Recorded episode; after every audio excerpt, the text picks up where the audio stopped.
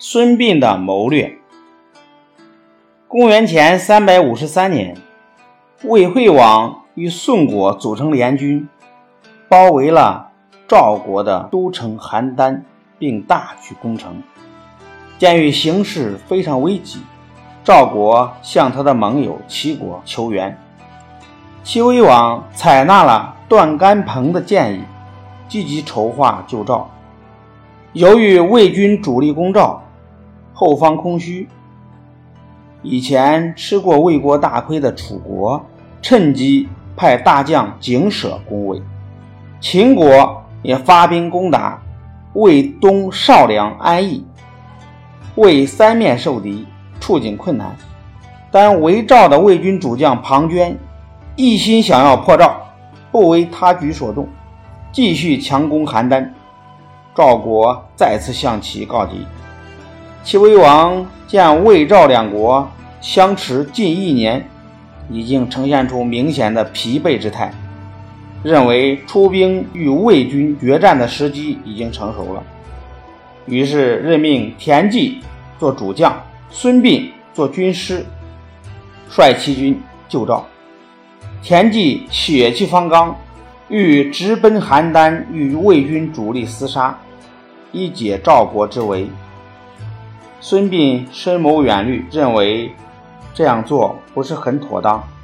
他提出了披夯倒虚、急走大梁的策略，并解析了这样可以避实击虚，不必付出参重代价，即可解邯郸之围。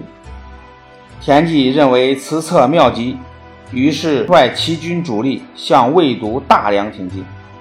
魏国此时已经成了四面受敌，更可怕的是，齐国人击向了魏的心脏。庞涓无奈，以少数兵力控制千辛万苦刚刚攻克的邯郸，自己率魏军主力撤出赵国，回救大梁。这时，孙膑已安排齐军在桂林潜伏，庞涓率军行至这里。立刻遭到了等待多时的齐军的截击。魏军在攻邯郸时已经消耗了很大兵力，再加上日夜兼程的行军，疲惫不堪，于是大败而溃。与此同时，邯郸也被赵军夺回。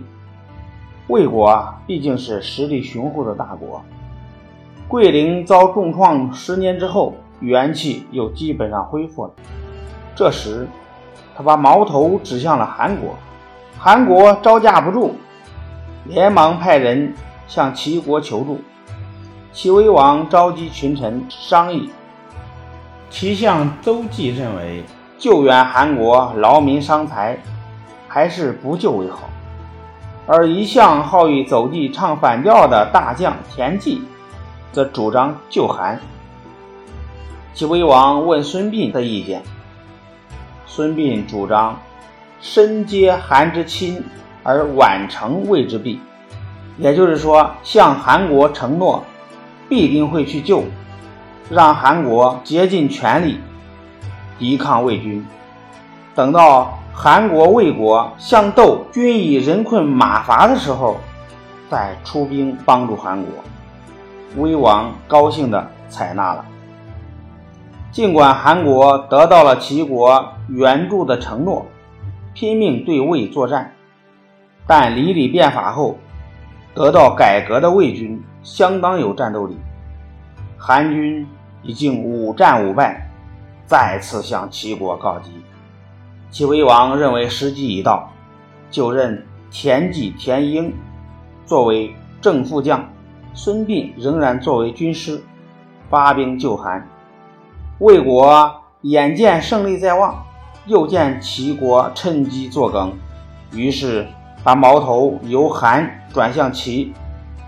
魏惠王待攻韩魏军撤回后，即命太子申为上将军，庞涓为将，率十万魏军扑向齐军，准备教训齐国。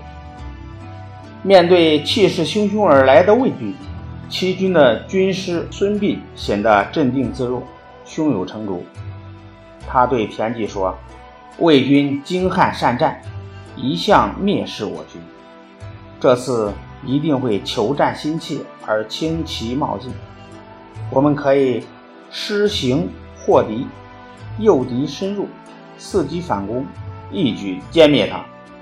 田忌赞成这个主张，并与孙膑一起制定了作战方案。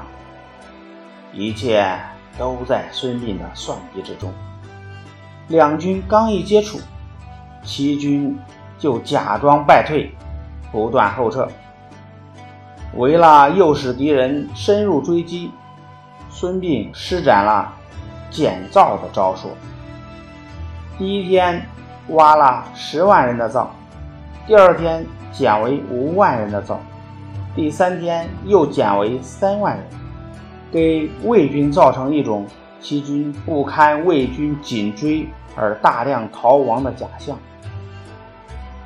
庞涓追击齐军一连三天，发现军灶一天天减少，于是认定齐军已经军心涣散，逃亡过半。他便亲自率领轻装精锐，急速前进，日夜兼程，赶到了马陵。马陵地险路窄，孙膑早看中这个地形，而在此设下埋伏。看到魏军到来，田忌一声令下，齐军万箭齐发，魏军来不及防范，死伤无数。溃不成军，庞涓羞愤自杀，魏军前后被歼十余万。马陵之战沉重地打击了魏国的军事实力，使得齐国的威望一时无两，成为了东方强国。同时，围魏救赵指导了后世战争的发展，避敌锐气，以略胜优的宝贵军事思想。成为后世军事理论的重要组成部分。